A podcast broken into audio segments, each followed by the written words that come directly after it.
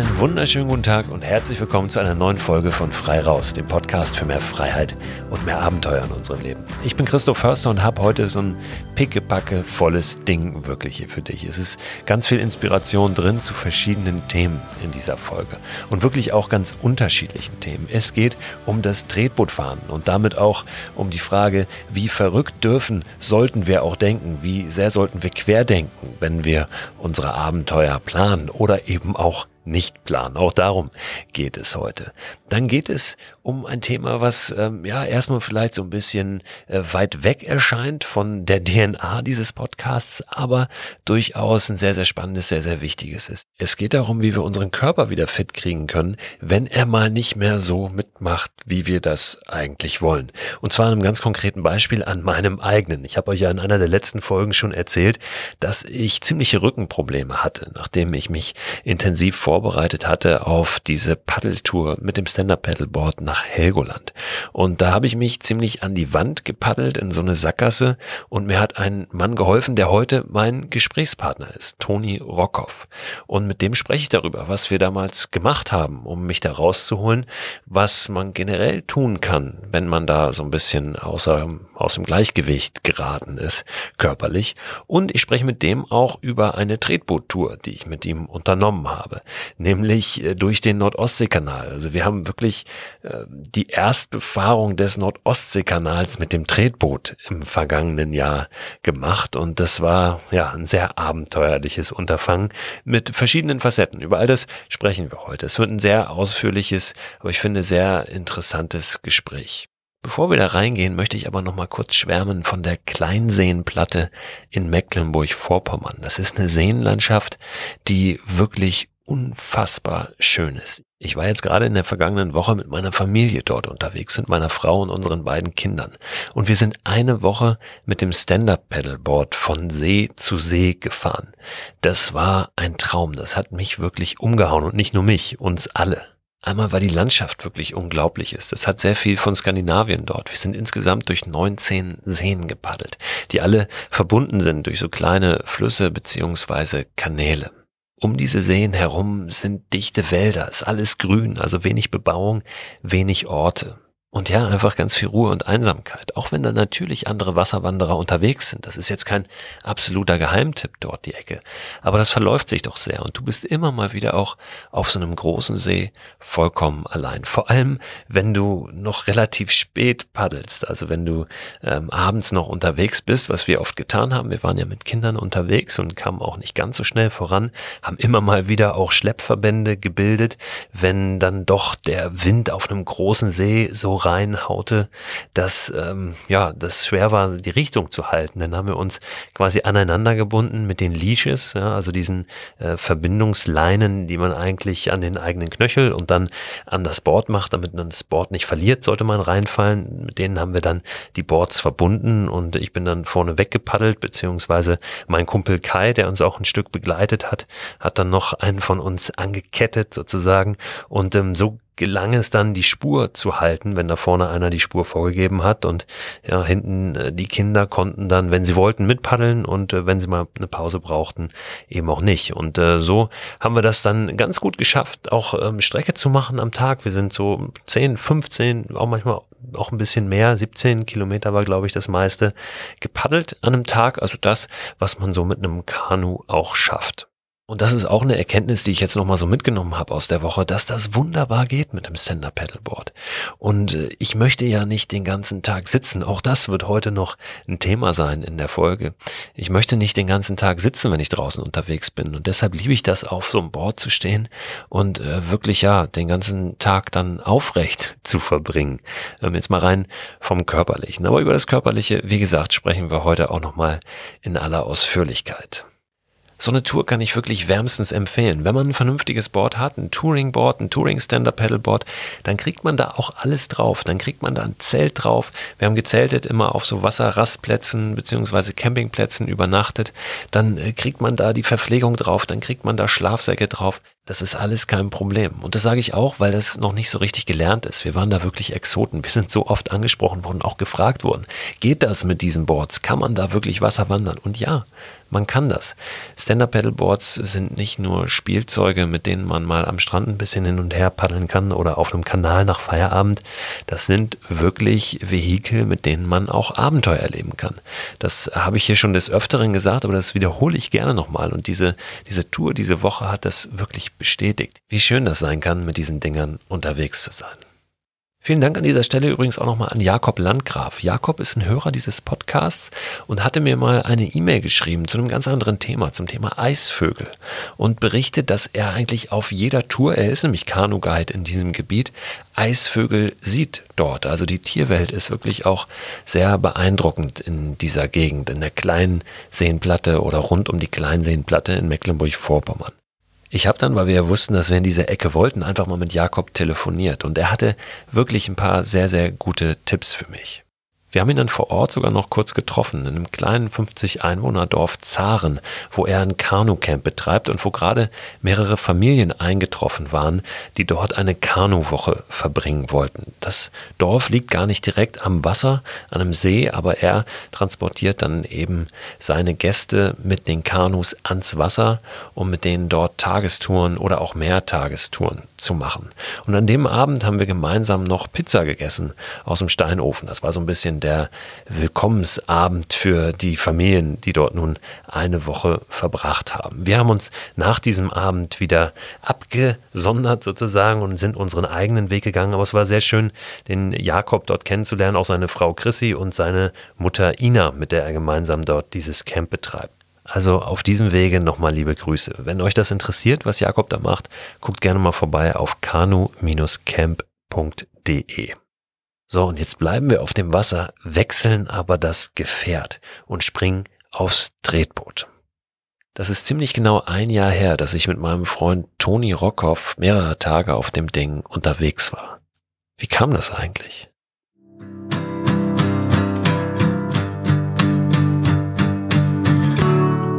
Also grundsätzlich ging das so los, dass du ja wieder ähm, mit dem Training eingestiegen bist.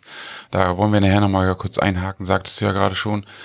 Ähm, und du wolltest die Tour nach Helgoland ja mit deinem Stand-Up-Paddleboard machen und dir ging's dann, äh, du hast ja sehr viel trainiert. Ähm, wir hatten uns da ja nach langer Zeit ja wieder persönlich äh, mal gesehen. Da waren wir unterwegs für äh, NDR und da ging es darum, die besten Hotels für eine Nacht oder irgendwie sowas und du hattest mich gefragt, ob ich da nicht mal eine Lust habe mit dir eine Nacht in so einer Hängematte in so einer Art, äh, ich weiß gar nicht, ist das ein Leuchtturm gewesen oder ein ja, Signalturm? So, so ein Leuchtfeuer, Leuchtfeuer. nennt man das. Das war so ein, so ein Stahlgerüst im Containerhafen. Ne? Ja, der NDR wollte einen kleinen Film machen ähm, über diese Idee des Mikroabenteuers und die hatten eine Sendung zum Anlass genommen, da ging es genau wie du gesagt hast, um Übernachten in Hamburg, um Hotels in Hamburg. Und da haben sie gedacht, ach, wie wäre das denn, wenn wir mal einen zeigen, der nicht im Hotel schläft und auch an einem schönen Spot direkt in der Stadt und zwar in einer Hängematte. Und dann haben sie bei mir angefragt und ich habe bei dir dann angefragt. Ich dachte, ja, so viele Bekloppte kenne ich auch nicht, die dann da mitmachen und sich mit der Hängematte mit mir in Containerhafen hängen. Und du warst natürlich sofort dabei und wir hingen dann da äh, und das Kamerateam hat uns begleitet. Das war ein toller Abend. Ne? ja, wir haben noch richtig schön ähm, lecker noch was davor gegessen und dann kam ja noch die AIDA wieder raus, dann war noch mit Queen Feuerwerk. Mary war das Queen sogar. Mary, Die genau. Queen, Queen Mary äh, fuhr raus und äh, genau, Feuerwerk und wir hatten sogar noch einen kurzen Besuch von der Polizei. Richtig, da weil das Genau. Kamerateam zu starkes Licht hatte und ein Kapitän fühlte sich geblendet. Die Polizei hat uns aber nicht weggeschickt, wir durften bleiben. Äh, Es war so ein, war so ein kleiner Freifahrtschein. Ja, da hatten wir uns, das stimmt, seit langer Zeit mal wieder gesehen. Und da habe ich dir wahrscheinlich berichtet von Helgoland. Richtig, genau. Und von meinen Problemchen, die ich da so hatte. Das habe ich auch in der Folge letztens schon gesagt. Ähm, ja, der Rücken war es. Ne? Ich hatte mich da in so eine kleine Sackgasse körperlich gepaddelt und trainiert, also mit dem, mit dem Paddeltraining. Mhm. Und äh, ja, du bist da natürlich immer wahrscheinlich der beste Ansprechpartner, den ich habe. Ich war nur so lange irgendwie nicht drauf gekommen, weil ich so in meinem, meinem Paddelfilm war, bei dir mal anzuklopfen, weil du bist, äh, ich sage mal gerne Pilates-Guru. Du bist einer der äh, sicherlich besten, der erfahrensten Pilates-Trainer in Deutschland und kennst dich einfach super aus mit äh, allem, was der Körper so macht oder dann irgendwann nicht mehr macht. Ne? Ja, und ich hatte mir gedacht, Mensch, jetzt haben wir schon so viel Sachen so äh, durch. Warum meldet Christus sich nicht? Ne? Du warst, das war ja schon relativ am Abklingen, sage ich jetzt mal. Du hattest es ja schon viele Sachen probiert, aber so, ich sag mal, wenn man sich so reintrainiert und so eine Sache, das das bleibt ja, ne? Das kann man ja nicht, so von heute auf morgen abschalten, ne? Und das war so, es hatte dich immer noch gequält und dann äh, kam es so, dass du dann gesagt hast, okay, gut, jetzt greife ich an und weil du wolltest es ja unbedingt, ne? Ich habe ja dieses Feuer in deinen Augen gesehen, ey, ich, ich weiß, ich schaff das und ich kann darüber paddeln und du hast es ja auch äh, gemacht äh, und auch bewiesen, dass das klappt, wo ich heute natürlich immer stolz von berichte, dass äh, Christo das wirklich durchgezogen hat. Aber da hatte der, dein Körper dich ja gebremst und dich so richtig, na, wie sagt man so schön, auf den Pott gesetzt und sagt, Christo, also wenn du so weitermachst, äh, so mache ich nicht mit. Und dann habe ich dir ja gezeigt, äh, da, auch noch da noch ganz kurz beim Containerhafen, du, was für Sachen man machen müsste, um da hinzukommen. Und dann war, hast du ja mal seit langem dann wieder die Entscheidung getroffen, okay, gut, ich muss noch ein bisschen mehr Zeit investieren und ich fahre ein paar Mal öfter wieder ins Training zu Toni, äh, in die Wendenstraße und dann in deine Folterkammer. Gern, ja, Folterkammer. so nenne ich das immer ganz gerne. Hast du sie ja auch ähm, genannt, genau. Weil das ist ja, vielleicht können wir da auch immer ganz, ganz kurz drüber sprechen. Unter Pilates stellt man sich ja oft so dieses, dieses Turnen irgendwo im Fitnessstudio vor, was so ein bisschen in die Yoga-Richtung geht. Ähm, aber das ist es gar nicht. Also bei dir im Studio ist klassisches Pilates das Thema. Das heißt, ähm, du trainierst klassisches Pilates, lehrst klassisches Pilates da stehen Geräte, das sieht wirklich aus wie eine Folterkammer, ja, mit irgendwelchen Federn dran und Schlitten, die hin und her fahren, wo man sich selbst drauf hin und her bewegen muss, irgendwelchen Stahlrohren, ähm, weil ja, ähm, das können wir jetzt vielleicht in aller Kürze mal, mal aufgreifen, Josef Pilates, also der Typ, nach dem diese Methode, diese Trainingsmethode benannt ist, der, ähm, der war ja echt ein Freak, ne? Also ein Genie auch, aber ein Freak hat im, ja, so Mitte letztes Jahrhundert, ne, gewirkt vor allem. Ich weiß gar nicht, wann er genau geboren ist. Du weißt alles über Josef Pilates. Vor allen Dingen auch, dass der Typ aus Mönchengladbach kommt, ne? Mhm. Der Josef Pilates war ein Deutscher aus Mönchengladbach, der diese Methode entwickelt hat. Und zwar gar nicht jetzt nur für äh, Frauen und für Fitnessstudios, oder? Wie, kannst du das in der, in der Kürze mal sagen, was, was so die Idee des Pilates ist? Wie wir uns kennengelernt haben, war ja, deine Frau hat das ja sozusagen introduced äh, und gesagt, ja, geh doch mal dahin. Und dann meintest du, ah ja, das ist ja eh nur was äh, für Damen. So, und dann habe ich jetzt wie gesagt, na, probier es mal ein Jahr aus und dann schreibst du mal ein Interview sozusagen mit mir darüber. Und dann hast du ja gesagt, eigentlich ist es eine Schande, dass Hollywood diese Sache noch nicht verfilmt hat. Und das ist es wirklich, weil dieser Mann, wie du schon sagst, ist ja ein Genie. Ne? Und das Genie, sage ich immer so, äh, ist wirklich die Federn, weil ich sag mal, die Übung hat selbst er, also er, niemand erfindet heute mehr das Rad neu sozusagen. Aber wie er das zusammengebaut hat und wie er sich das so Stück für Stück erarbeitet hat, Menschen wirklich zu helfen, wie du schon sagtest, es ist ja nicht grundsätzlich äh, für einen Mann oder eine Frau, sondern es ging eher darum, wirklich Menschen äh, die Augen zu öffnen und zu helfen und äh, ihnen wirklich zu zeigen, hör mal zu, äh, wie ich auch dir ja versucht habe zu zeigen, wenn du dich nicht um ganz kurz deine Wirbelsäule kümmerst, dann wirst du früher oder später wirst du wirklich richtig Ärger bekommen. Und ich sag immer so, äh, eine gewisse Zeit geht alles gut. Ne? Und wie du ja gemerkt hast, du konntest richtig Gas geben bei dem Training und alles lief super. Aber dann irgendwann äh, kompensiert man und dann sagt man sozusagen, man geht so in eine Dysbalance. Und diese Dysbalance sorgt dann dafür, dass der Körper in eine Richtung geschoben wird, in die er nicht sein will. Und Schmerzen sind nicht grundsätzlich falsch.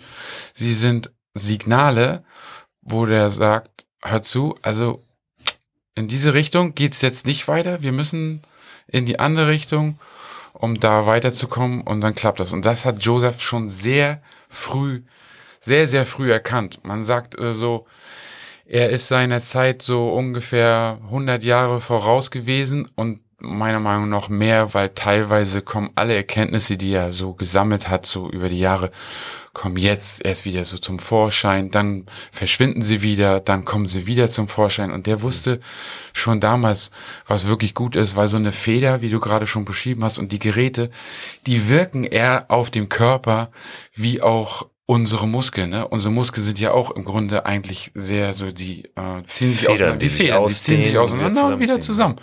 Und so funktioniert dieses Pilates-Training auch. Mhm. Er selbst hat das ja gar nicht Pilates genannt, so größenwahnsinnig war er dann doch nicht, Nee. sondern Contrology. Das heißt, es Richtig. geht auch viel um ja, Körperkontrolle, ja. Richtig. Kleine über, also nicht so dieses brach, brachiale Hauruck-Training, Richtig, sondern genau. ähm, ganz viel kleine Bewegungen, ähm, was für mich eine große Herausforderung war und auch immer noch ist, weil ich eben so ja, von der Bewegung vom Sport her aus einer anderen Richtung komme und das auch gerne mag, wenn es so richtig, richtig kracht. Ne? Das war für mich ähm, und ist für mich immer noch ähm, gar nicht so einfach, aber, und das hätte ich nie gedacht, ähm, dass ich mittlerweile sage, ähm, so dieses Dehnen zum Beispiel, ne? über das Dehnen können wir auch noch sprechen, ähm, das fehlt mir richtig, wenn ich das zwei Wochen jetzt nicht jeden Abend gemacht habe. Hätte ich nie gedacht, dass ich das irgendwann mal sage. Ähm, also Beweglichkeit natürlich, also gerade wenn wir über Wirbelsäule sprechen, ähm, also wir wollen jetzt nicht abrutschen hier in, die, in, die, in die Physiotherapie Richtig. oder äh, Physio oder Biomechanik des, des Körpers, aber ähm, die Beweglichkeit der Wirbelsäule ist ja was, was ganz Wichtiges zum Beispiel. Ne? Und da habe ich so echt meine, meine Schwachstellen und habe an denen gearbeitet, ja auch mit deiner Hilfe ähm, und bin so froh, dass ich das getan habe. Ja. Ähm, Ich bin auch froh, dass du den Schritt äh, dann gegangen bist, weil ich habe mir gedacht, oh, wenn er dieses Ziel erreichen will, ne, dann dann geht's im Grunde nicht anders, ne? Weil wie du gerade schon gesagt hast, ohne abzurutschen, wenn du das nicht machst, ne, dann wirklich, dann ziehst du so stark, äh, wir gehen nachher nochmal kurz drauf ein, äh, auf diesem Hüftbeuger, das, was dir da passiert ist, und dann das haben wir ja bearbeitet sozusagen, und dann war das im Grunde, ja, du sehnst dich jetzt nach der Dehnung, weil wie du schon eben gesagt hattest, äh, es ist, du magst auch mal so das Brachiale, ne? Und das hat Joseph ja auch gemocht. Also das darf man auch nicht falsch verstehen, ne? dass dieses Pilates auch super kleine, minutiöse Bewegung ist, sondern irgendwann, wenn alles gut ist, dann äh, kann das auch echt richtig groß und auch brachial Contrology sein, ne? Wenn man allerdings das gut vorbereitet hat und dann kann man auch alles machen. Joseph Pilates hat immer gesagt, das ist im Grunde ein bisschen wie äh, Zähneputzen, ne? Also du putzt ja auch jeden Tag deine Zähne. Also äh, sorg auch dafür, dass du deine Muskeln putzt, ne? Und die auch wirklich hier dieses Dehnen, was du jetzt lieben gelernt hast. Ich sag mal, du hattest ja auch zu mir gesagt, ja, als du dann kamst, ja, die, ich habe schon gedacht, ich dehne mich so ein bisschen, ne? Aber das, die, diese drei, vier, fünf Übungen, wo wir äh, versprochen haben, dass wir noch ein kleines Video davon machen, ist so, da, das ist ein Unterschied wie Tag und Nacht. Und für mich geht's immer darum, wenn Leute wenig Zeit haben und du hast nun mal wenig Zeit, ne, dann müssen sie einfach drei, vier, fünf Sachen an die Hand kriegen, wo sie sofort Abhilfe mit geschaffen wird. Ne? Und das war für Joseph einfach, da nehme ich mir so an ihm so das Beispiel, der hat immer sofort versucht, den Menschen ganz unverblümt zu sagen, hör hör zu, so in die Richtung arbeiten und dann kannst du alles machen, was du willst. Er hat ja nicht gesagt, dass Kraftsport schlecht ist oder irgendwelche anderen Sachen, die man so machen möchte, Fußball spielen, da, da, da. Aber du musst halt dafür sorgen, dass du deinen Körper im Gleichgewicht hältst. Was ich echt vergessen habe, ist ähm, einfach das Dehnen. Ne? Ich bin Mhm. gepaddelt, gepaddelt, gepaddelt und ähm, kriegst ja irgendwann eine unglaublich starke Muskulatur auch im Rücken. Aber wenn die immer so ein bisschen in die falsche Richtung zieht und du einfach nicht dehnst. Ich bin sechs Stunden gepaddelt am Stück und ähm, habe mich dann in die Bahn gesetzt, mein Board abgebaut, bin nach Hause gefahren und ähm, ja, bin äh, bin ich weiter meinen Weg gegangen und habe nicht daran gedacht, mal wenigstens ein bisschen dagegen zu arbeiten. Und dann kamst du mit deiner ja auch unverblümten Art, die du äh, von äh, Josef Pilates so ein bisschen übernommen hast und hast mir sehr ehrlich gesagt, Alter, äh, so nicht, mach mal jetzt bitte diese Übung. Und da sind wir beim Hüftbeuger. Du hast mir ähm, ja eine Übung gezeigt. Der Hüftbeuger ist ja im Prinzip vorne am Oberschenkel oben, ne? so, also jetzt nicht, ähm, du weißt das äh, viel besser, also nicht der große Oberschenkelmuskel vorne, sondern sitzt einfach noch so ein bisschen höher, der bei uns allen würde ich mal sagen, sehr verkürzt ist durch das viele Sitzen. Mhm. Ne? Und ähm, bei mir war das dann nochmal extrem, weil ich den ewig auch nicht gedehnt hatte. Und äh, in diese Übung da reinzugehen, ich kam da gar nicht rein. Ich dachte, was ist das denn? Und du hast gesagt, nein, du musst da tiefer rein und das muss jetzt wehtun. Und äh, dann hast du mir ähm, um jetzt äh, ein bisschen vorzugaloppieren, du hast es auch schon gesagt, mir so ein Dehnprogramm entwickelt, als ich dann bei dir ins Studio kam ne, oder mir an die Hand gegeben. Es waren tatsächlich echt wenige Übungen ähm, und du hast gesagt, du musst da immer zwei Minuten in die Dehnung rein und dann darf das auch wehtun. Also es muss kein unaushaltbarer Schmerz mhm. sein, aber es darf schon richtig wehtun immer so auf dieser Skala von eins bis zehn dann mhm. eine sieben, ja, wenn zehn der schlimmste Schmerz ist, den du dir vorstellen kannst. Und das war für mich die Hölle, da wirklich zwei Minuten diese Dehnung zu halten. Und äh, es hat dann eine Zeit lang gedauert, ähm, ja, wahrscheinlich wirklich so lange, wie ich gebraucht habe, um mich da reinzupaddeln, ähm, habe ich auch gebraucht, fast um mich da wieder rauszuholen. Aber es hat auch direkt, also ich glaube, ich würde mal sagen, nach wenigen Tagen schon ja, mir geholfen. Ne? Es war so viel besser als all das, was ich vorher gemacht habe, nämlich zum Beispiel diesen Schmerz einfach wegzuballern mhm. mit Schmerzmittel. Ich habe da irgendwo hier im UKE, im Universitätsklinikum in Hamburg gesessen und äh, der Doc hat mir da äh, Spritzen reingehauen. Ähm, das hat mir nicht so gut geholfen. Und vor allen Dingen ähm, gehst du ja nicht an die Ursache ran, ne? sondern ja, es ist ja. einfach nur einfach nur weggeballert.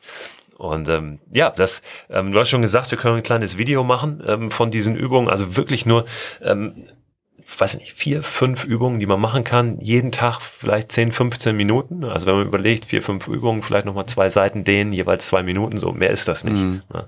Und ähm, dann ja, ist man schon echt auf einem ganz guten Weg. Ne? Natürlich hat man da oft noch nicht das ganz große Problem oder jedes Detail gelöst, aber ich glaube, das bringt nee, jeden, das hat man jeden nicht, voran. Weil es ne? ja auch äh, hauptsächlich ja für dich gewesen ist. Ne? Und man muss sich das nochmal anhören, was du auch eben gerade selber gesagt hast. Ne? Sechs Stunden. Also ich meine, äh, an alle Zuhörer da draußen, äh, probiert mal sechs Stunden auf einem Stand-Up-Paddleboard richtig Gas zu geben. Ne? Also was der Christo da geleistet hat, das ist echt ein hohes Niveau. Und wenn man sich das, und als ich mir das so angehört habe, ja, so mein Training gerade so, und ich stehe so sechs Stunden auf dem Board, habe ich mir, und ich bin jetzt, ich bin jetzt nicht schlecht trainiert, ne? Aber sechs Stunden auf dem Stand-Up-Paddleboard, Gas geben, nicht so entspannt, so mal so über die Alze hier bei uns so ein bisschen, sondern richtig Gas geben, damit man wirklich auch vorankommt. Das ist, das ist übel. Und als ich das gehört habe, wusste ich sofort, was los ist, ne? Weil das ist wirklich ein hohes Niveau, das ist Leistungssport, ne? Weil da kannst du dich wirklich als Leistungssportler bezeichnen, weil um da rüber zu kommen, das, was du gemacht hast, das ist echt fies. Und jeder Leistungssportler hat mindestens ein Physiotherapeut, wenn nicht zwei oder drei hinter sich, die dieses Ding begleiten und ihm sagen, hör mal zu, mach das und das. Ja, und Christo hat so ganz entspannt gedacht, ach Mensch, so ein bisschen Stand-Up-Paddleboard fahren, ja, aber das war es halt eben nicht, ne? Und wenn du, äh, wenn wir dieses Programm zeigen, dann ähm, zeige ich dort in dem Fall das, was ich getan habe, um dich da rauszuholen. Also wenn Leute zum Beispiel dann ein Thema haben, einfach mit dem unteren Rücken da, und da war ja der Schmerz, ne? also wenn alles, was so im unteren Rückenbereich ist, weil der Hüftbeuger, muss man sich vorstellen, durch dieses Sitzen, der zieht nämlich bis hoch zum zwölften Brustwirbel, also in der Fachsprache ne, ist das der tiefste Brustwirbel, TH12, da zieht er hin, also alle Lendenwirbel, Körper, Brustwirbel, äh, Lendenwirbel nimmt der mit. Und wenn der da dran zieht, an dem unteren Rücken, dann zieht er richtig kräftig. Und das hat er getan. Und das ist eine gute Aufgabe, ne? Er hat dir da geholfen, dich da in die richtige Richtung zu manövrieren, weil nur mit dem kriegst du auch die Power dann, um das wirklich zu schaffen, ne? Und du hast es ja geschafft. Und das war für mich, ja, ich, ich bin da so begeistert. Dass ich, auch wenn ich es nicht gemacht habe, ich fühle mich einfach, als wenn ich mit auf dem Board gewesen bin. Ne? Und ich habe mir nur gedacht, als ich das gesehen, diese Fotos gesehen habe, habe ich gesagt, oh mein Gott, ey, dieser, dieser Typ ist einfach nur unfassbar. Das ist, war echt stark. Und als du natürlich dann äh, mich dann gefragt hast, um wieder da zurückzukommen, es war ja dann so in der Zeit, wo es dir dann wirklich wieder besser ging, dann meintest du kurz bevor meine Schwester heiratet, ob ich nicht mit dir da äh, Tretboot fahren will. Und da habe ich mich dann einfach drauf eingelassen, weil ich mir gedacht habe, auch mit dem kann man äh, Pferde stehen und immer alles machen und ja, und so kam es dann dazu, dass wir dann auf diesem Tretboot dann beide gesessen haben. Ja, und ich weiß ja auch, wen ich anrufen kann äh, für die beklopptesten Ideen. Da gehörst du definitiv dazu. Ähm, ja, das, die Idee war ursprünglich, dachte ich, ähm, äh, also ich hatte immer im Kopf, ich will mal mit dem Tretboot so eine Tour machen. Und ich dachte, vielleicht kann ich einfach irgendwie so ein, weißt du, so ein Schwan oder so ein Flamingo irgendwo beim Tretbootverleih leihen und dann rufe ich abends an und sag, wir kommen nicht wieder, wir brennen jetzt durch mit dem Ding und wir hauen zwei, drei, vier Tage ab. Das ist aber gar nicht so einfach, weil ich wollte mit dem Tretboot aufs Meer unter anderem und äh, am Meer in Deutschland gibt's gar nicht so viel Tretbootverleihe, wenn man mal recherchiert. Und dann entstand so die Idee, äh, ja, lass uns doch so ein Ding kaufen. Aber so ein altes Tretboot. Und das äh, habe ich dann gemacht in Kalifornien, oben an der Ostseeküste. Ähm, Kalifornien, äh, muss man vielleicht kurz erklären, ist ein Ort, der liegt direkt neben Brasilien. Da gibt es so ein paar Orte, die sind ganz witzig vom, vom Namen. Ich glaube, irgendwann, äh, so ist zumindest die Legende, hat mal ein Fischer da oben an der Ostseeküste so eine Planke äh, gefunden von einer Bananenkiste oder was, wo Kali California drauf stand. Und deswegen Ach. ist dieser Ort wohl Kalifornien genannt worden. Und äh, dann ein paar Kilometer weiter war ein Fischer neidisch und hat gesagt, so, hier ist jetzt Brasilien. Aber inwiefern das wirklich die wahre Geschichte ist, weiß ich gar nicht. In jedem Fall habe ich in Kalifornien ein Tretboot gefunden ein gebrauchtes, was wirklich auf der Ostsee unterwegs war, 50 Jahre. Und das habe ich einfach blind gekauft für, ich glaube, 150, nee, gar nicht 150, 150 ähm, Euro pro Person. Ich habe das nämlich noch mit einem anderen Kumpel zusammen damals äh, gekauft. Wir haben uns das geteilt, es waren 300 Euro, hat das ähm, Board, hätte ich schon fast gesagt, dieses Boot gekostet. Und ähm, wir sind dann da hoch und die Idee war, wir fahren das Ding nach Hause, also von Kalifornien nach Hamburg, was ja ziemlich weit ist. Ähm, wir sind morgens ganz früh los, meine ich. Ich glaube mhm. so weiß nicht, wann war das? Um fünf, sechs Uhr sind wir mit dem Zug los. Ja. Weil ja so diese Idee auch, ja, meine Mikroabenteuer-Idee ist, kein Auto zu benutzen. Und gerade bei solchen Sachen ist das ja logistisch auch schwierig. Dann fährst du da hoch mit dem Auto, ähm, fährst dann aber das Tretboot nach Hause, dann hast du da oben ein Auto stehen. Also im Zug war das viel, viel schlauer. Und ich glaube, wir sind echt früh los, oder? Sehr früh. Und äh, für mich war das natürlich mega spannend, als ich das gehört habe. Und ich wusste, wir hatten drei Tage angesetzt, weil du hattest einen Termin mit Luke und ich musste, wie gesagt, zur Hochzeit meiner Schwester. Und was ich halt so spannend fand, durch dieses Mikroabenteuer-Sache, ist ja einfach dieses, es ist einfach ungeplant und einfach mal ne, raus und einfach machen. Und das war, hat mich schwer begeistert. Nun bin ich aber doch ein Typ, der gerne plant und dann habe ich mich natürlich hingesetzt und habe diese Route einmal so grob äh, abgescannt, die wir da so langfahren müssen. Habe mir gedacht, oh mein Gott, das sind zwölf bis 14 Stunden jeden Tag Tretboot fahren am Stück. Naja, mal gucken, wie das läuft. Und, kein, und keiner von uns wusste ja, A, was für eine Durchschnittsgeschwindigkeit schafft man mit diesem Ding? B, da kommen wir gleich noch zu, wie wir da drauf gesessen haben und da, da, da, alles. Das war so abgefahren und sind wir halt echt früh los. Aber ganz genau wie früh, weiß ich nicht. Wir wissen, ich weiß auf jeden Fall, wir haben um neune oder acht um neune haben, haben wir auf dem Tretboot gesessen und dann ging das los. Also müssen wir ja, ich glaube, wir sind so wirklich, wir, ich bin ja. um fünf los oder so, und dann haben wir uns ja. getroffen am, am, Hauptbahnhof, sind dann zusammen mit dem Zug da hochgeeiert und haben dann da erstmal dieses, dieses Tretboot äh, in Empfang genommen sozusagen, beziehungsweise uns darum gekümmert, ja, auch ja. so richtig äh, zum ersten Mal. Ich glaube, ich habe noch einen Namen drauf geschrieben, ähm, die Lea, ja, ähm, weil ich war mir mal nicht sicher, äh, brauchen wir einen Namen auf dem Boot? Und ich wollte nicht, dass uns die Wasserschutzpolizei da irgendwie einen Strich durch die Rechnung macht, bevor das Abenteuer so richtig begonnen, begonnen hat. Und dann habe ich mir so einfach so einen wasserdichten Edding besorgt und da einen Namen draufgeschrieben und meine Adresse in das Boot rein. Und der kürzeste weibliche Name, ich fand das äh, Tretboot braucht einen weiblichen Namen, mit den geradesten Buchstaben, weil ich äh, ja auch äh, künstlerisch nicht so hochbegabt bin, war Lea, der mir einfiel. Und so äh, bekam das Boot den Namen Lea.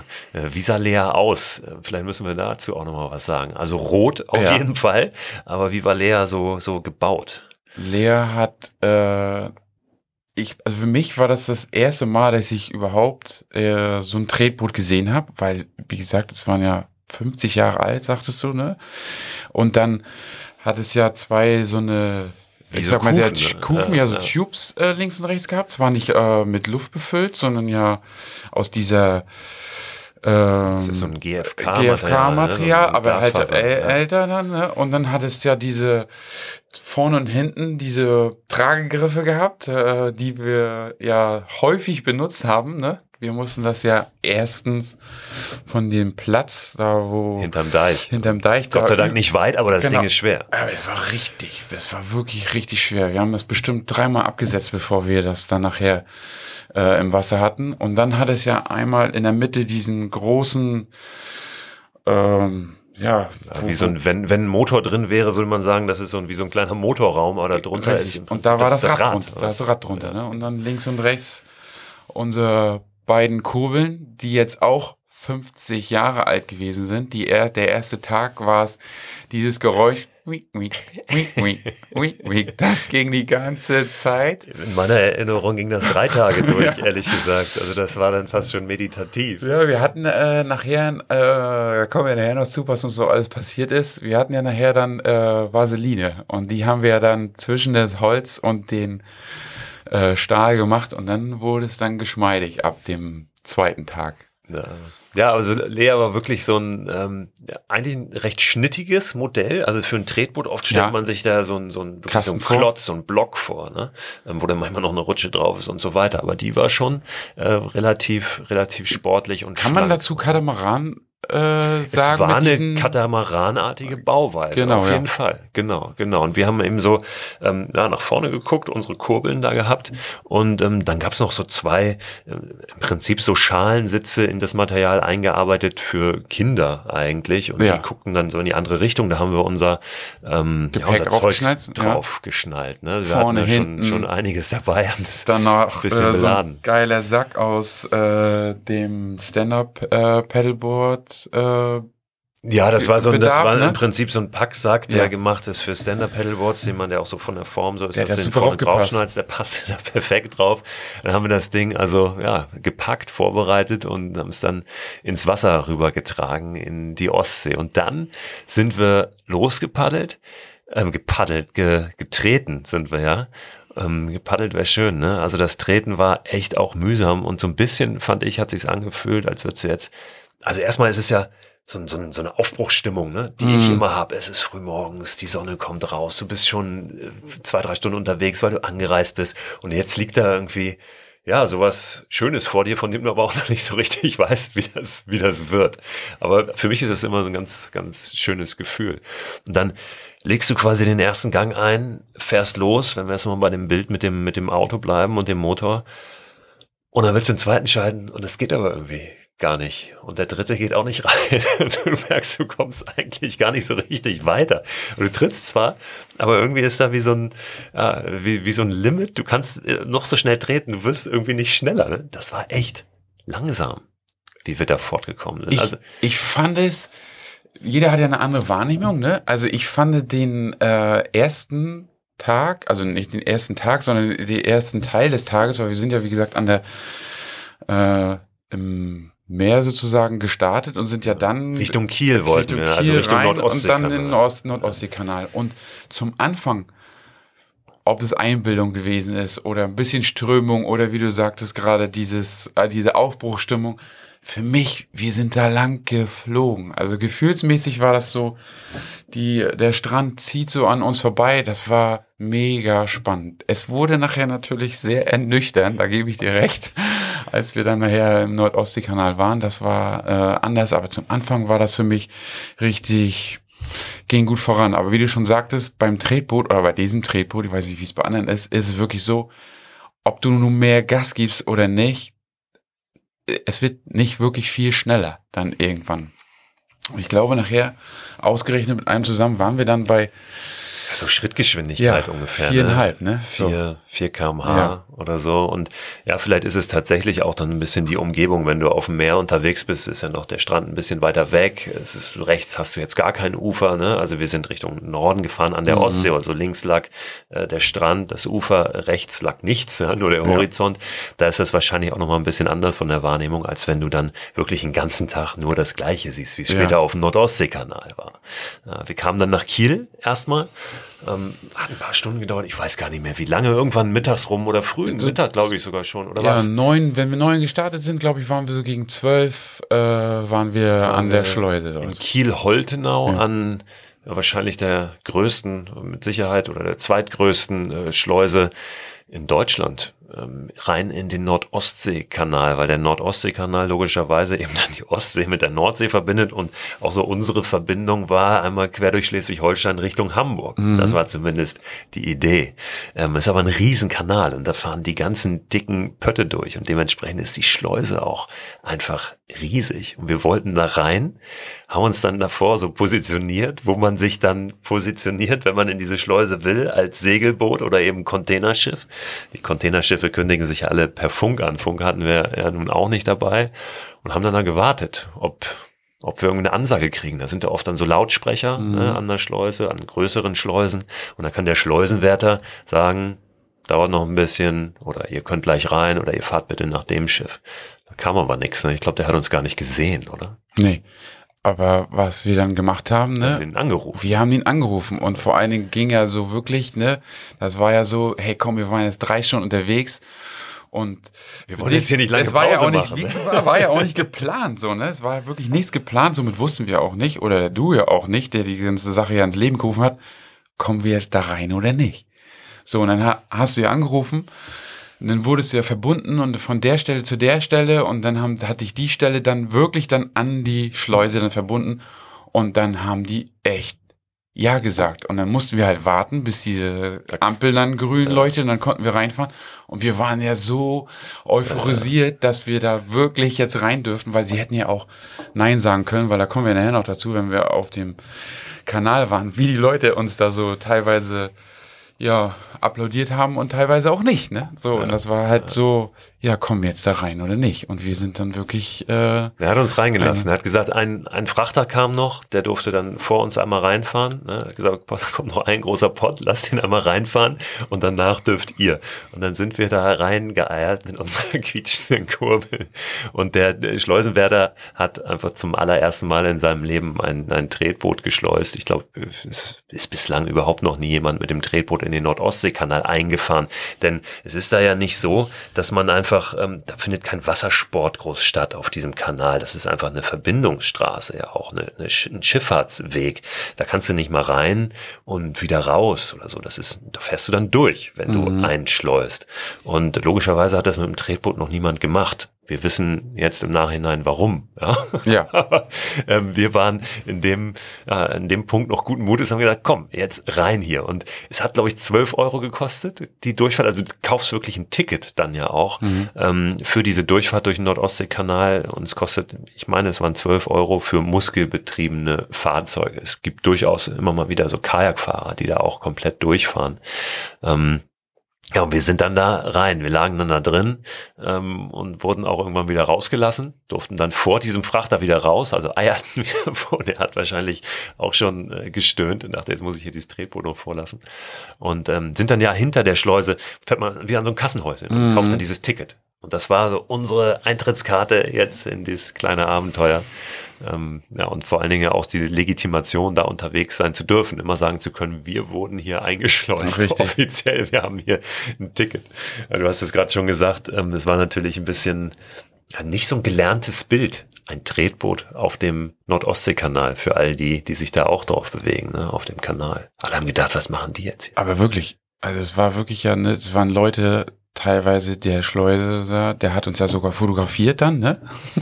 Und dann kamen andere, die haben dann runtergeschrien von ihren Segelbooten und dann wiederum andere, die freudig gewinken und gewunken haben und dann war es so, da war, also man hat sich gefühlt, ja, wir sind willkommen und dann auch wiederum nicht, ne? Und wie du auch schon meintest, äh, man, als man da reingefahren ist, hat man ja gemerkt, das war links und rechts ja hoch, richtig hoch und ordentlich mit Steinen hoch. Du wärst da gar nicht kommen wir ja noch lustige Sachen noch erlebt. Du kommst ja da gar nicht rein und raus. Nee, das Ding ist nicht gemacht zum mal anhalten nee. oder mal kurz ein Boot einsetzen, Schlauchboot bisschen Du kommst da wirklich, und das sind ja, wie viele Kilometer sind das? Der ist 100 Kilometer ja. lang, der Nordostseekanal. Und das muss man sich mal überlegen. Es geht 100 Kilometer fast teilweise geradeaus und du musst echt dir die Stelle wirklich gut, gut, gut, gut aussuchen und überlegen, mit dem Tretboot steige ich jetzt da aus oder nicht, ne? Und das haben wir dann.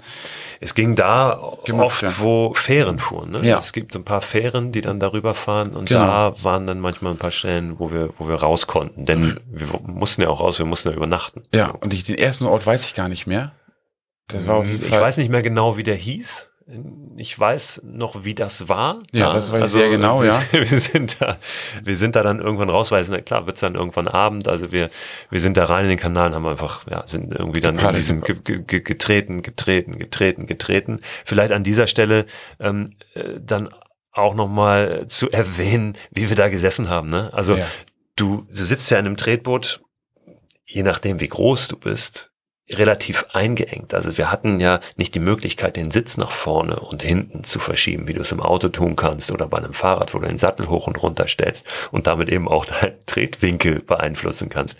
Wir saßen einfach da und ähm, ja, weil das irgendwie genormt ist auf die Größe, Durchschnittsgröße von vor 50 Jahren, mhm. äh, wir sind beide ein Tick größer, war es für uns echt Tick hart. ist ne? gut, also ja. Wir haben mit angezogenen Knien und, und Unterkörper da getreten und irgendwie immer versucht, das so angenehm wie möglich zu ja, machen. Das so angenehm wie möglich zu machen, das so ein bisschen uns so ein bisschen weiter wegzukriegen von, von diesen Pedalen und haben uns äh, Schlafsäcke und Isomatten unter den Hintern gestopft, damit wir ein bisschen höher und, und weiter, weiter wegkommen. Das war, also, wie, wie gesagt, man hat ja permanent gewechselt, ne, die Position, dann Schlafsäcke rein, wieder raus, wieder unter den Hintern, dann wieder anders gefahren, weil es ist ja so, ähm, viele Leute haben mich ja gefragt, wie war denn das so, ne? Hast du denn auch mal Pause gemacht und dann äh, und dann quasi der eine und der andere, ich sag, das geht nicht. Also du kannst nicht deine Beine runterstellen, weil alleine kann man dieses Tretboot wirklich kaum bewegen. Also ja. das fährt dann schon, ne, aber das ist so mühselig und deswegen warst du quasi, ja, wie sagt man so, mitgehangen, mitgefangen, ne? Also das war immer nur wie so meditativ dann nachher irgendwann. Ne? Es musste immer weiter, immer weiter. Und wir kamen dann ja irgendwann so gegen achte, neune, also super spät. Ja, es waren lange Tage, ne? es war ja. lange hell und wir haben die wirklich echt ausgereizt. Genau, so gegen achte an und da waren wir echt willkommen. Also der erste Abend war wirklich ja. super. Wir sind ja da auch hoch und dann haben wir gesagt, Ey, da war so ein haben, Gasthof. Ja, wir haben so ein bisschen was zu essen. Du hast ordentlich was zu essen eingepackt, so, ne, für die Tage. Und dann haben wir uns ja da bei so einem Gasthof da, haben wir gefragt, ob wir noch was Leckeres bekommen könnten, weil, und da, das muss ich unbedingt erzählen, das war für mich eines der mit äh, lustigsten und auch einschneidendsten Erlebnisse dort. Wir hatten ja einen Fotografen mit, den Josef.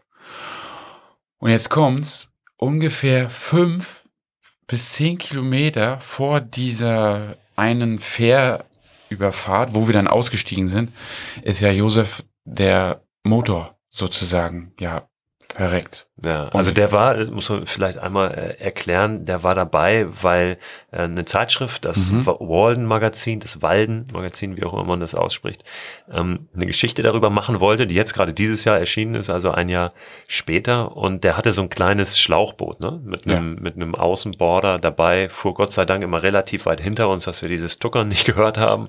Und der hatte irgendwas mit dem Motor, genau. Der war verreckt sozusagen ja. und äh, fuhr nicht mehr.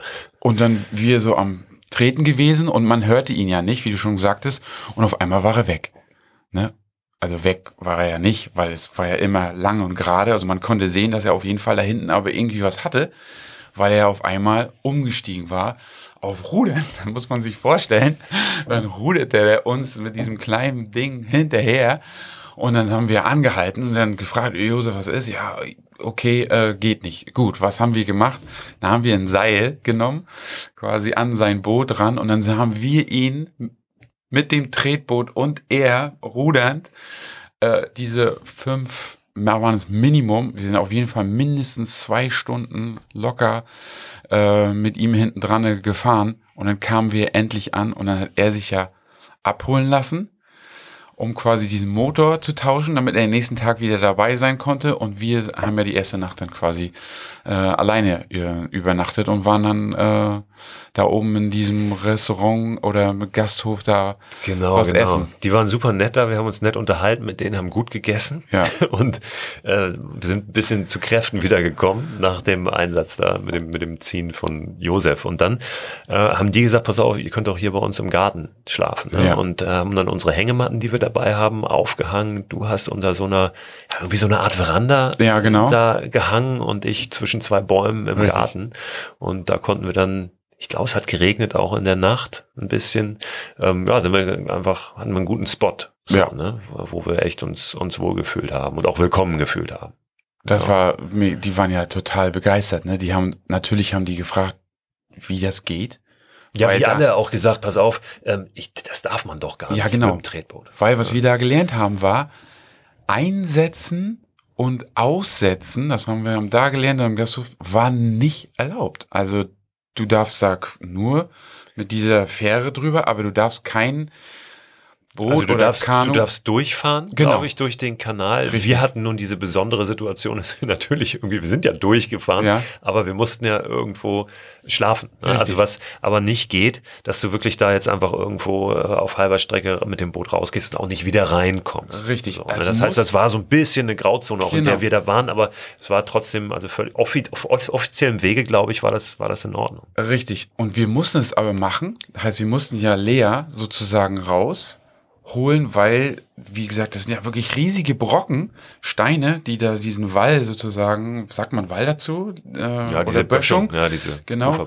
Und diese Kähne, diese Pötte, die da durchgefahren sind, die haben ja wahnsinnige Wellen gemacht. Und dann wäre Lea ja in der Nacht, wenn wir die da irgendwo versucht haben, da die wäre wär zermalmt geworden. Ja, wirklich, die wäre kaputtgeschlagen ja. da dran. Ne? Und somit haben wir die ja zwei Nächte da, ich weiß noch, das erste Mal, wie wir da hochgebuckelt haben, da, diese Böschung da rausgezogen. Da war ja einmal immer bei diesen Fährübergängen sind ja so kleine Rampen gewesen, wo man dann da doch irgendwie ein, etwas rausbekommen hätte. Scheinbar ist es dann für Polizeiboote oder was, wie die ja, da so eine rein kleine Einsatzstelle, ne? Für, genau. für Boote. Aber wie gesagt, die äh, Gasthofbetreiberin meinte, das ist äh, nicht erlaubt. Und sie fand das total spannend und wir waren dann herzlich willkommen. Das war. Ja. Naja. Und dann ging's weiter am nächsten Tag und ja, wie es eigentlich so jeden Tag dann weiterging. Die Tage waren äh, sehr klar strukturiert, sehr früh aufstehen, richtig treten, aufstehen, treten, ja. treten, den ganzen Tag. Teilweise ging das ja zwei, drei Stunden nur geradeaus. Also du hast dann da vorne irgendwo eine Brücke gesehen am Ende und die hast du zwei Stunden gesehen oder drei Stunden. Ja. Es war wirklich dann meditativ. Irgendwann hat man auch ähm, ziemlich viele Themen so durchgesprochen. Du hattest noch eine Rede vorzubereiten für die Hochzeit deiner Schwester. Richtig. Darüber haben wir gesprochen. Ach, wir haben natürlich über tausend Sachen gesprochen, weil du einfach Zeit hast. Und dann kommt aber irgendwann der Punkt, ähm, oh, wo du dann auch gar nicht mehr sprechen musst, wo man dann wirklich so reinkommt in dieses ja, Meditative, ne? Und dann ähm, ja auch äh, es schafft, glaube ich, so sehr in dem, im Moment zu sein, ne? Und dann einfach zu treten, zu treten und ein bisschen zu gucken, auch wenn man nicht viel sieht. Das war ja wirklich ähm, ja, monoton. Wir haben wettermäßig haben wir viel gehabt. Wir hatten, hatten Regen dabei, wir hatten richtig Wind dabei, wir hatten Gewitter dabei, was rübergezogen ist, ein Regenbogen über Nordostseekanal. Also und dann aber auch wieder richtig, richtig heiß, ne? Also richtig Hitze Alles. tagsüber und immer wieder die dicken äh, Containerschiffe, die dann schon per Funk informiert waren darüber, wo dann dieses Tretboot ist. Also wir waren wirklich drei Tage Gesprächsthema Nummer eins auf diesem Funkkanal im Nordostseekanal. Ähm, ja, weil äh, wussten immer alle schon, äh, wo wir sind. Ja, wenn wir irgendwo ankamen bei einer Fähre, da sagte der äh, Fährkapitän da, ja, ich wusste schon, dass ihr kommt, ich habe schon gehört, ihr seid da und da auf der und der Ecke gewesen, weil, weil die immer alle informiert waren. Ne? War, war witzig, aber hier und da hat auch einer mal wie du schon gesagt hast, ne, ordentlich seinem Unmut freien Lauf gelassen, weil er irgendwie dachte, das Ding gehört hier nicht rauf. Richtig. Ja, weil sie es auch nicht wussten, dass es das erlaubt war, ne? Aber wir hatten ja unseren Schein in der Hand sozusagen. Also hätte uns wirklich jemand was gewollt, dann wäre äh, auf jeden Fall trotz alledem gut gegangen. Ne? Und für mich nochmal hier zu diesem meditativen, das war, für mich war das so, also das war, war ein wirklich neues Gefühl, ne? was ich nicht hatte. Also wenn jemand äh, es schwer hat mit Meditation, ne? dann mach einfach solche verrückte Sache, wo du nicht rauskommst. Also wirklich diese Sache, da, es war, es, es ging ja nicht, ne? Es war ja so, der zweite Tag war für mich, äh, ich meine, ich sitze hier vor einem Typen, der mit einem Stand-Up-Paddleboard von welcher Insel? Wie hieß die? Von Neuwerk. Also Neuwerk rüber nach Helgoland. Also wer mal mit äh, mit diesem Katamaran darüber gefahren ist und alleine nur mal die Strecke mit diesem Katamaran abgefahren hat, ne? Das habe ich einmal gemacht. Ne? Das Diese war Schnellfähre von, von Hamburg Genau, aus, das ne? war, war natürlich heftiges Wetter. Du hast dir gutes Wetter ausgesucht, ne? Aber trotzdem, das war abgefahren. Und ich bin, wie gesagt, nicht schlecht trainiert, aber ich habe einen anderen Kopf als du. Ne? Und für mich war das so, der zweite Tag war für mich, also himmelhoch jauchzend bis zum Tode betrübt, war alles dabei, ne? Weil, wie schon gesagt, wie, war das, hieß das Ratzeburg? ist es da nee, auf Ratze, der Ratze, Ratze wie, wie heißt nee, die, wie heißt nee, es, wo diese schwebende Auto... Rendsburg. Rendsburg, mhm. Rendsburg. Wir waren kurz hinter Rendsburg auf einem nächsten Rad, also für uns Rastplatz, das waren ja immer nur diese Fähren, haben Pause gemacht und dann kam ja Josef wieder und dann äh, ging es dann so, äh, es war, war glaube ich 16 Uhr oder irgendwie sowas und dann meintest du, ja, wir jetzt weiter und so. Und ich gucke ihn an und denk mir so, wie wenn er mal, war ich um sieben Uhr losgefahren, sechs oder sieben, den zweiten Tag. Ich habe mir so gedacht, nee, nein, nein, ich, so innerlich, das hat, also alles, also nicht mein Körper, weil vor Schmerzen oder wieso, ne, das war ja, ich meine, es ist nur Tret, nur Tretbootfahren gewesen, war natürlich, aber es anstrengend durch diese Sitzposition und alles und der Rücken, ne, und selbst mir hat dann irgendwann der Rücken wehgetan. Aber es war so, mein Kopf hat sich einfach so gegen alles dann gewehrt und gesagt, nee, geht nicht, auf keinen Fall. Und dann habe ich mir gedacht, nee, das, das, ich kann ihn jetzt nicht in den Stich lassen, so, ne? Wir, es ist jetzt 16 Uhr, warum, warum sollen wir jetzt hier, dann sagtest du auch, Toni, warum sollen wir jetzt hier sitzen bleiben, so, ne? Und dann bin ich wieder auf dieses Tretboot gestiegen, dann sind wir weitergefahren und dann kam ja dieser richtig starke Starkregen, ne? Und dann hat's so richtiges der, Gewitter, hat so stark geregnet und dann sind wir einmal raus, haben uns untergestellt unter so einem Häuschen, dann wieder rauf. Josef, aber weil es so doll geregnet hat, ja vorgefahren zur nächsten Fähre, weil wir wussten, okay, da bleiben wir.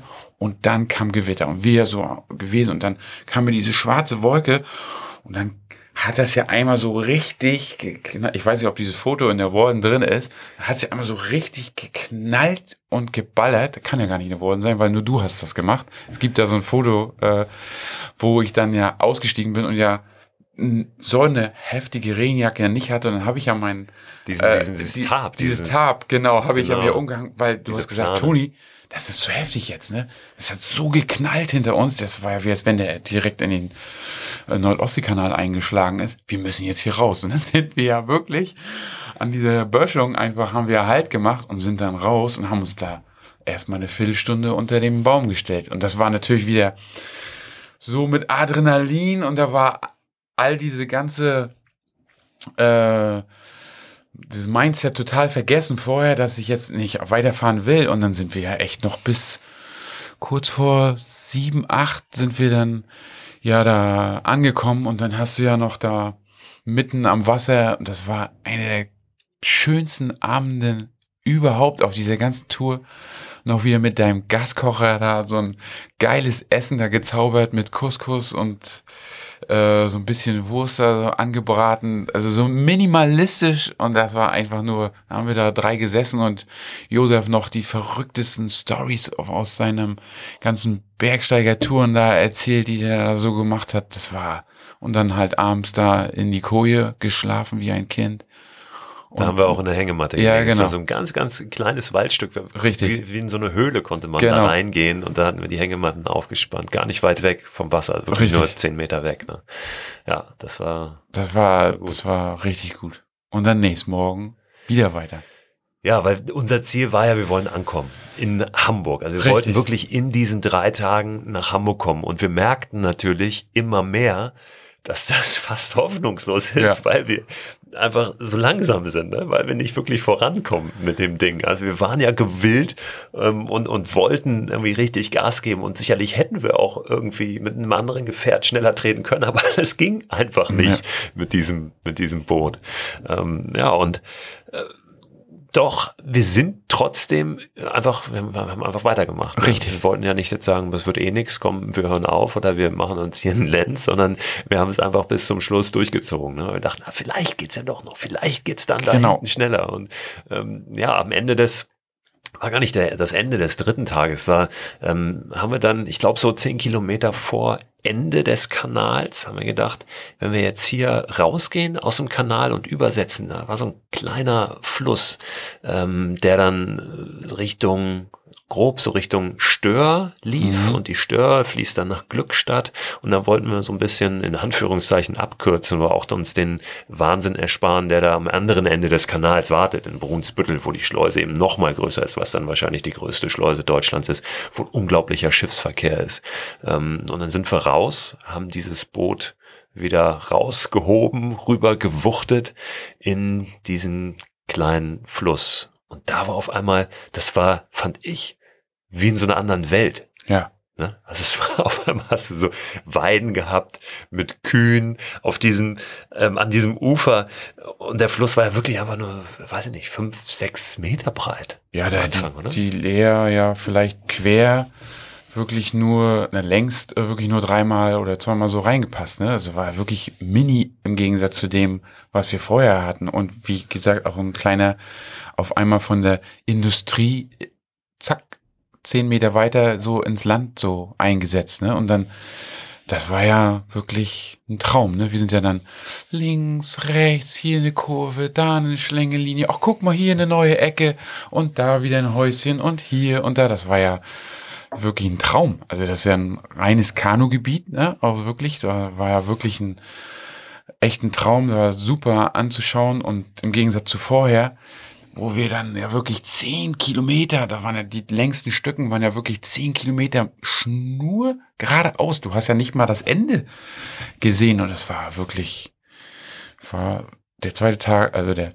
dritte Tag, ja, ging ja nicht ganz zu Ende, da kommen wir gleich hin, war wirklich äh, ein Traum. Da war ja, ja, war ganz entspannt. Wir haben gedacht, ja, was wollten wir? Glückstadt wollten wir schaffen, ne? Ja, wir wollten dann nach Glückstadt. Wir haben irgendwann Glückstadt gemerkt, wir, also. Hamburg, das wird nichts, ne? weil Ja. man dann auch irgendwann auf die Elbe kommt und da sind Gezeiten. Das heißt, du hast Ebbe und Flut, dann läuft das Wasser manchmal eben entgegen der Fahrtrichtung. Und ähm, da wussten wir schon, Hamburg werden wir wahrscheinlich nicht schaffen. Aber Glückstadt, das äh, war so unser Ziel, wo wir dachten, oh, das könnte drin sein. Ähm, ja, und dann sind wir auf diesem, diesem kleinen Fluss ähm, da lang geeiert.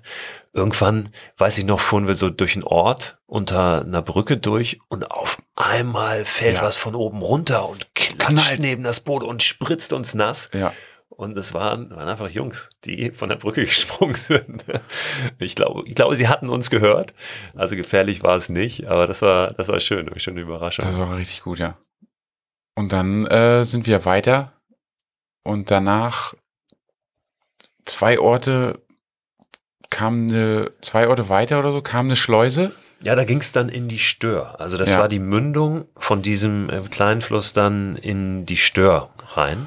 Ähm, und da war eine Schleuse, genau. Weil, das wusste ich nicht, ich hätte gedacht, ähm, wo die Stör in die Elbe mündet, da ist eine Schleuse und da äh, werden dann auch die Gezeiten sozusagen rausgehalten aus Mhm. der Stör. Aber das war nicht so. Die Gezeiten, also die, die Stör ist gezeitenabhängig, da gibt's also auch Ebbe und Flut. Und, wir da war nun diese Schleuse. Eine Stunde zu Ich spät. glaube nicht mal. Ich glaube, der hatte gerade diese Oder Schleuse sowas, ja. zugemacht, ja. Ähm, also die dann reinführte in die Stör, weil das Wasser, glaube ich, dann wieder auflief. Und ähm, ja, da sagte uns, ja, kommt ihr jetzt hier nicht rüber äh, in die Stör rein. Und wir waren so wie, äh, wie, Moment mal, es war Ja. gerade mittags. Ja? Richtig. Und wir hatten dieses Ziel Glückstadt und dachten, das kann jetzt nicht sein. Das kann jetzt Ja. hier nicht zu Ende sein. Da haben wir überlegt, tragen wir das Ding darüber, also an der Schleuse vorbei, setzen um sozusagen. Aber wir haben dann festgestellt, es läuft einfach das Wasser auf. Das heißt, es wird uns das Wasser entgegenkommen jetzt hier. Und bei 4,5 kmh, Da, die wir schaffen, ja, da war das keine gute Idee und wir mussten dann, wir haben ein bisschen gebraucht, glaube ich, so gedanklich, Das zu akzeptieren, um zu ja. realisieren und zu akzeptieren, hier endet jetzt einfach unsere Tour. Also auch im Nichts. Ne? Ja. Da war ja nicht viel. Da war ein so ein kleiner Hof oder so ein Haus, was da mehr oder weniger an der Schleuse stand. Da habe ich dann irgendwann geklingelt und habe den Typen gefragt, sag mal, können wir das Boot hier bei dir in den Garten stellen? Ich hole das irgendwann ab mit einem Hänger. Also da war wirklich dann Schluss. Ja. Also je, je beendet diese Reise.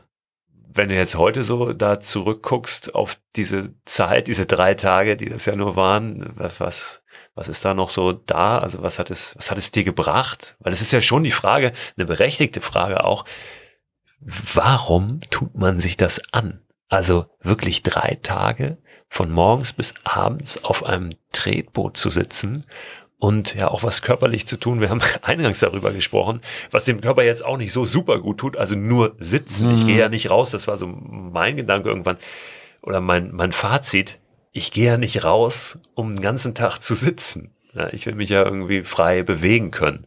Und ähm, habe auch gesagt, so für mich, also in der Form muss ich jetzt so eine Tour mit dem Tretboot nicht mehr machen. Gibt es trotzdem was für dich? Also A, wie war das für dich? Vielleicht hast du es ja auch ganz anders in Erinnerung. Aber gibt es sonst trotzdem was, wo du sagst, ey, es war aber gut, dass wir es gemacht haben. Ähm, das hat sich, hat sich gelohnt. In welcher Hinsicht? für mich sind da mehrere Sachen. Und zwar ist es so, auf der einen Seite körperlich, wie gesagt, wie schon sagst, war das jetzt kein Hit so, ne? Weil andauernd Tretboot fahren ist super monoton. Für uns war das Tretboot viel zu klein. Es hätte größer sein müssen, um da wirklich eine körperliche Sache draus zu machen, wo man dann sagt, oh, komm hier, oder auch Herz-Kreislauf-technisch irgendwie sowas. Aber was es gemacht hat, ist, es hat mir gezeigt, dass man in Sachen Mindset zum Beispiel, ne, dass man seine,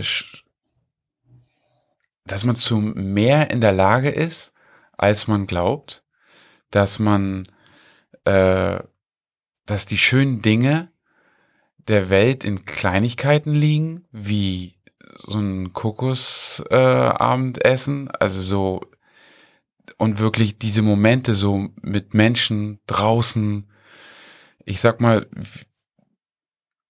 ohne dieses äh, Raus- und Machen-Thema jetzt mega da drinnen jetzt äh, für, für dich in die Bresche zu springen und zu sagen, ey, das, was du jetzt machst, da kriegst du, das ist das neueste Ding oder irgendwie so. Aber ich, ich finde, gerade heute ist es so, dass wir uns viel zu viel abhängig davon machen, was uns so von außen und wie, wie Leute dich beeinflussen und dir zureden, das ist möglich und das kannst du machen und das solltest du lieber sein lassen, weil wenn uns jetzt jemand, wenn wir jetzt jemand gefragt hätten, hör mal zu, wir wollen jetzt mit dem Tretboot nach da und da fahren, in drei Tagen, also ich glaube, jeder hätte gesagt, Jungs, also wenn ihr es unbedingt machen wollt, ne, dann nehmt euch wenigstens fünf Tage, weil das ist realistisch so, ne, weil das Ding fährt nur so und so schnell und berechnet das doch mal lieber vorher und da, da, da. Aber wirklich einfach diese Sache zu machen und zu gucken, was, was passiert dir auf dieser Reise, das war wirklich sehr, sehr beeindruckend und schön irgendwie, weil diese ganzen Momente wären dann nicht gewesen, weil es war permanent ungeplant. Also fahren wir jetzt durch die Schleuse, durch die zweite, ja oder nein? Äh, setzen wir jetzt das Boot da rein, ja oder nein? Es war ja alles so, wir haben mal geguckt in diese App, so, ja, wir könnten jetzt übersetzen, müssen wir aber nicht, wir können darüber fahren. Also es war nichts wirklich davon irgendwie äh, Vorhersehbar. vorhersehbar. Ja, Und das war für mich so, es war so, ja, wie so, man fühlt sich in, wie ein Abenteurer, der man ja gar nicht ist. Also es ist eigentlich ein verrücktes, es ist ein Abenteuer, aber auch irgendwie so, warum tust du dieses verrückte Abenteuer so? Und das war so, nee, es, stellt sich für mich gar nicht die Frage, warum ich es tue. Ich mach's einfach und dann war es so, das war so, es fühlte sich so an, so wie so, so wie so ein Befreiungsschlag. Man hat sich so befreit von all diesen, ich be, beschreibe das immer wie, man fühlt sich in einem normalen Alltag wie in so einer Tretmühle, so, ne? Man macht und macht. Das ist ein schönes und Bild in, jetzt in ja, Bezug auf Tretboot auch. Ja, genau. Man sitzt so in so einem Ding und macht und macht und macht und merkt gar nicht, dass man irgendwie nur so macht und nur so vor sich her macht und gar nichts dabei erlebt. Aber diese, in diesen drei Tagen oder in den zweieinhalb Tagen habe ich mehr erlebt als in dem halben Jahr davor. Und das ist so, und die, dieses Invest, was ich da wirklich gemacht habe, war nichts außer Ja zu sagen. Toni, machst du das mit? Und wenn euch da draußen jemand wie Christus so eine verrückte Frage stellt, ne, machst du das mit? Ey, ich würde immer wieder empfehlen, egal wie verrückt sich das anhört, sag einfach mal ja und dann wirst du Sachen erleben, die dich, also die von dieser Sache kann ich meinen Kindern, also kann ich so, da kann ich so viel Sachen erzählen, alleine über diese Tour, wie was für Menschen, die da begegnet sind.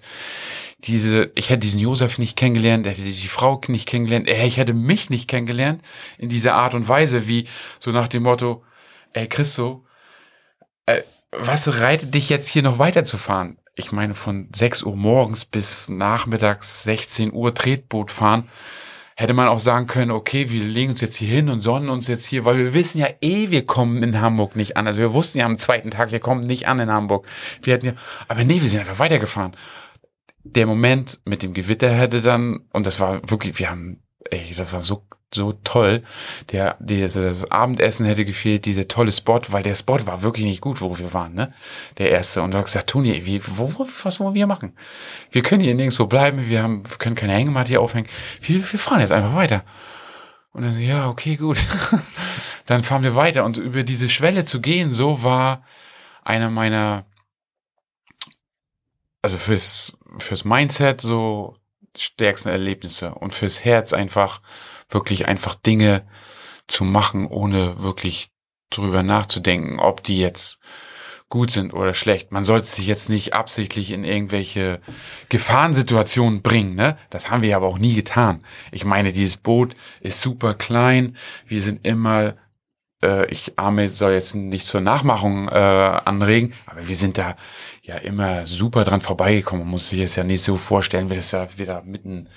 Na, es gibt auch eine Geschwindigkeitsbegrenzung ja, genau. auch für Schiffe, die durchfahren durch den Nordostseekanal. Das heißt, auch die großen Containerschiffe dürfen da, glaube ich, maximal, was ist, weiß ich, paar Knoten fahren, ähm, 15 kmh, glaube ich, umgerechnet oder so. Ähm, also die dürfen da nicht wirklich schnell fahren. Das heißt, es war nie richtig gefährlich oder ja. so. Nee, in, in kein, keiner Situation. Ja, ich glaube, es ist wichtig immer, ähm, also das ist so meine Erfahrung, sich auch Ziele zu setzen, ja, auch so ganz konkrete Ergebnisziele und lass die ruhig bescheuert sein, lass die ruhig irgendwie so ein bisschen übertrieben sein, weil die einen aufbrechen lassen und die einem auch so ein, so ein schönes Gefühl geben. Aber am Ende ist es gar nicht entscheidend, ob du dieses Ziel dann erreichst oder nicht. Ne? Also wir machen uns oft dann so fest daran oder auch diese eigene, der eigene Wert oder die eigene Leistungsfähigkeit daran, ob wir jetzt ein Ziel erreichen oder nicht. Ich glaube, das ist am Ende gar nicht so entscheidend. Diese Ziele sind wichtig, damit wir aufbrechen, dass sie uns äh, losziehen lassen. Aber ich meine, ob wir jetzt in Hamburg angekommen sind oder nicht, ist ja gar nicht so maßgeblich. Wir waren einfach drei Tage draußen. Wir haben Sachen erlebt, von denen, von denen wir noch ewig erzählen werden. Ähm, und ich meine, wir waren auch drei Tage sehr eng zusammen. Das hätten wir wahrscheinlich sonst auch nicht gemacht. Das ist auch eine äh, spannende Sache, weil wie du schon sagtest, man hat sich so Sachen erzählt, so und ich sag mal, wenn du ne, von sieben bis wie den einen Abend waren es ja 22 Uhr. Du hast Zeit. Du hast richtig, richtig viel Zeit und dann hast du auch irgendwann mal alles erzählt und dann so auch diese Akzeptanz. Hey, ich sitze jetzt da neben Christo und wir schweigen uns jetzt auch mal gute, es waren auch teilweise zwei, drei Stunden Totenstille zwischen uns, wo, weil man hat sich wirklich dann auch wirklich irgendwann mal so alles erzählt. Und ich sag mal, das war auch spannend so zu akzeptieren, sag mal, muss ich jetzt das Wort ergreifen? Und sollte man jetzt hier nochmal ein Thema und dann irgendwann so zu erkennen, nee, ist doch gut so, wie es ist so. Und, und das war so, man hat sich auf eine Art und Weise kennengelernt, die, wo, wo ich sage, hey, auch mal so, von der Seite ist auch mal spannend, so, ne? Sonst ist man ja so, ja, komm, wir treffen uns mal zum Mittagessen und dann mal hier und dann ist man so, oh, und deine Familie und meine Familie und dann ist man die ganze Zeit so am Erzählen und hin und her und da war so, ja, was nicht heißt, dass wir uns irgendwie äh, gelangweilt nee, hätten gegenseitig, ja, ähm, sondern ja, genau wie du es gerade beschrieben hast, ist einfach dann so ein Moment, der ja auch schön ist, den man, glaube ich, auch kennt dann mit Menschen, die einem nahestehen, wo man weiß, es ist auch okay, jetzt nicht zu sagen. Und ich habe eben genau nicht das Gefühl, ich muss jetzt ständig irgendwie das nächste Thema anstoßen ja. oder so. Ja. Äh, die Lea liegt übrigens seit einem Jahr bei mir vor der Tür. War seit einem Jahr nicht im Wasser, außer im Regen. Ähm, ich war nicht nochmal los mit ihr, weil das ja auch logistisch ein bisschen schwierig ist, die jetzt ähm, ja, von, von dort, wo ich wohne, ins Wasser zu bekommen. Ähm, auch mal immer einen Anhänger. Und ich habe irgendwann entschieden, ich werde die auch gerne veräußern. Das heißt, wer Lust hat auf ein Tretboot, auf die Lea, ja, wer Lust hat, sich mal ein Abenteuer zu stellen und dann auch noch die Möglichkeit hat, die in Hamburg abzuholen, kann das sehr gerne tun. Also ähm, gegen eine kleine, ja, wie sagt man, Aufwandsentschädigung ist es dann nicht, gegen einen kleinen Unkostenbeitrag, der, weiß ich nicht, wo der dann beginnt, können wir drüber sprechen. Ähm, da können wir können wir gerne die Lea wieder rausgeben, weil ich glaube, sie ist noch so gut in Schuss, dass sie das ein oder andere kleine Abenteuer noch verdient hat. Oder was meinst du? Ein bisschen Wasser kam immer rein. Wir haben abends haben wir sie einmal umgedreht. Da gab es so Stöpsel. Und dann floss so ein bisschen Wasser floss dann raus. Aber die hat wirklich den ganzen Tag und äh, ja fast 24 Stunden, also 16, 17 Stunden ähm, auf dem Wasser hat die gut gemacht. Ne? Ich auch glaube, die macht auch noch weitere 50 Jahre. Also dieses das Ding ist wirklich flott unterwegs für in Anführungszeichen äh, für, für ein Tretboot so ne? also wenn man sich jetzt so einen Schwan vorstellt oder diese Tretboote die ich so hier aus äh, damit kann man das nicht vergleichen. Die sind bedeutend langsamer als weil es halt wie gesagt so schnittig gebaut ist. Und äh, ich glaube dieses Wasser das haben wir auch nur beim zweiten Tag ne beim ersten Tag gemacht weil ähm, es war ja so, als wir losgefahren sind, sind wir auf dem offenen Meer sozusagen, auf der äh, ähm, Ostsee, das schwappt immer mal was rüber. Ne? Richtig, und das war das äh, Thema, glaube ich, warum da noch äh, Wasser drinne war. Aber danach haben wir es nicht mehr gemacht und äh, selbst ich äh, war ja im Gespräch, hätte es ja genommen, weil ich bin ja äh, ein, äh, wie sagt man, ein Kleingartenbesitzer, der sozusagen direkt äh, an der Bille liegt und bei uns ist aber mittlerweile so wenig Platz, dass die kleine Lea da permanent im Wasser liegen müsste. Und das, äh, das hat sie nicht verdient. Das hat sie nicht verdient, finde ich. Also ich finde, man soll sie immer wieder rausholen und äh, weil ich habe jetzt ungefähr so eine Woche oder so mal so unser Kajak da drinnen liegen lassen und das sieht einfach dann äh, wirklich nicht gut aus. Und das hat die Lea nicht verdient. Dafür ist sie zu schnittig und hat zu viele schöne Sachen, konnte man mit ihr erleben. Also äh, wenn es jemanden gibt da draußen, der ähm, etwas hat, wo man sie immer wieder nach draußen ziehen kann, dann würde ich doch lieber eher in diese Richtung gehen und das machen. Ja, Toni, vielen Dank für das äh, Gespräch, dass wir jetzt hier mal in der Form zusammengesessen haben. Und auch das hätten wir wahrscheinlich nicht getan, wenn wir nicht gesagt haben, komm, wir zeichnen jetzt einen Podcast auf. Zumindest hätten wir da ähm, ja nicht nochmal uns die Zeit genommen, wirklich jetzt eine gute Stunde, die wir schon gesprochen haben, nochmal diese, diese Tage Revue passieren zu lassen. Und vor allem, es war äh, auch mal wieder schön, so nochmal wieder diese Erinnerung nochmal wieder aufleben zu lassen zusammen. Was hat der eine so mitgenommen, der andere? Danke dafür.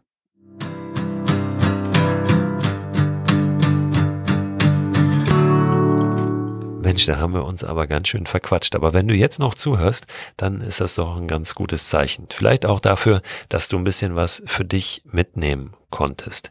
Wir haben ja versprochen, wir machen ein kleines Video mit den Übungen, die mir geholfen haben, um meine Rückenprobleme in den Griff zu kriegen. Und das haben wir tatsächlich getan.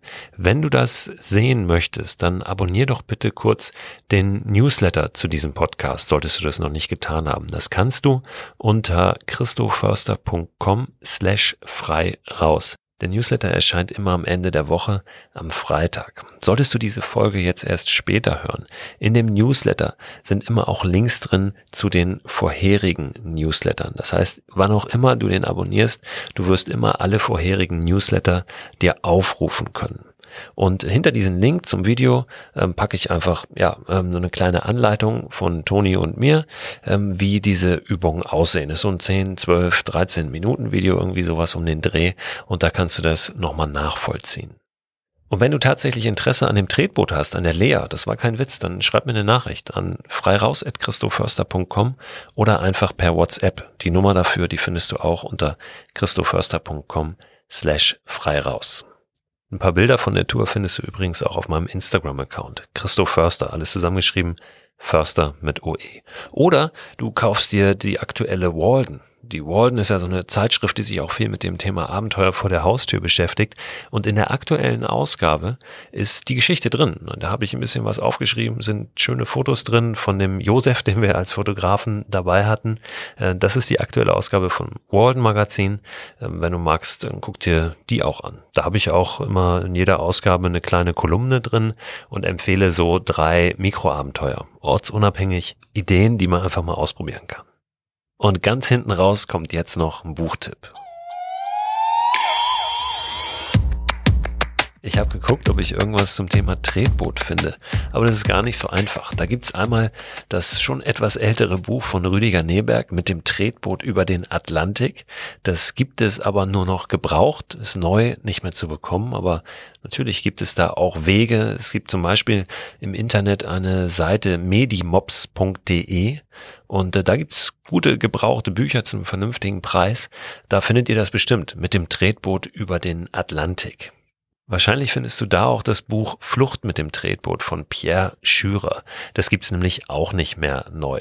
Erzählt die Geschichte einer abenteuerlichen ja, Flucht von der ehemaligen DDR nach Westdeutschland im Tretboot. Ich habe das nicht gelesen, äh, finde es aber ganz interessant und bestelle mir das möglicherweise selbst mal da für meine private Bibliothek hier. Aber du merkst schon, in Sachen Tretboot ist literarisch nicht so viel rauszuholen. Deshalb will ich dir heute ein Buch empfehlen, was mit Wasser gar nichts zu tun hat, sondern mit den Bergen. Das Buch heißt Die Kunst der Freiheit, ist eine Biografie von Wojtek Kurtika, einem polnischen Kletterer. Ein sehr charismatischer Typ, einer, der wirklich auch immer wieder quergedacht hat, Grenzen verschoben hat.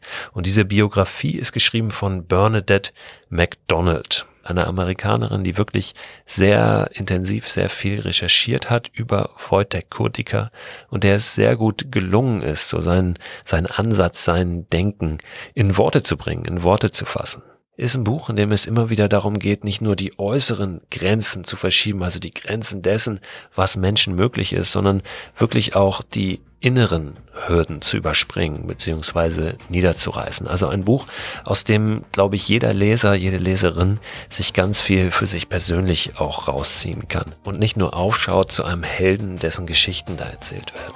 Die Kunst der Freiheit über Wojtek Kurtika, geschrieben von Bernadette MacDonald. Schön, dass du dabei warst heute. Ich freue mich, wenn du es auch nächsten Donnerstag wieder bist. Bis dahin wünsche ich dir eine gute Zeit.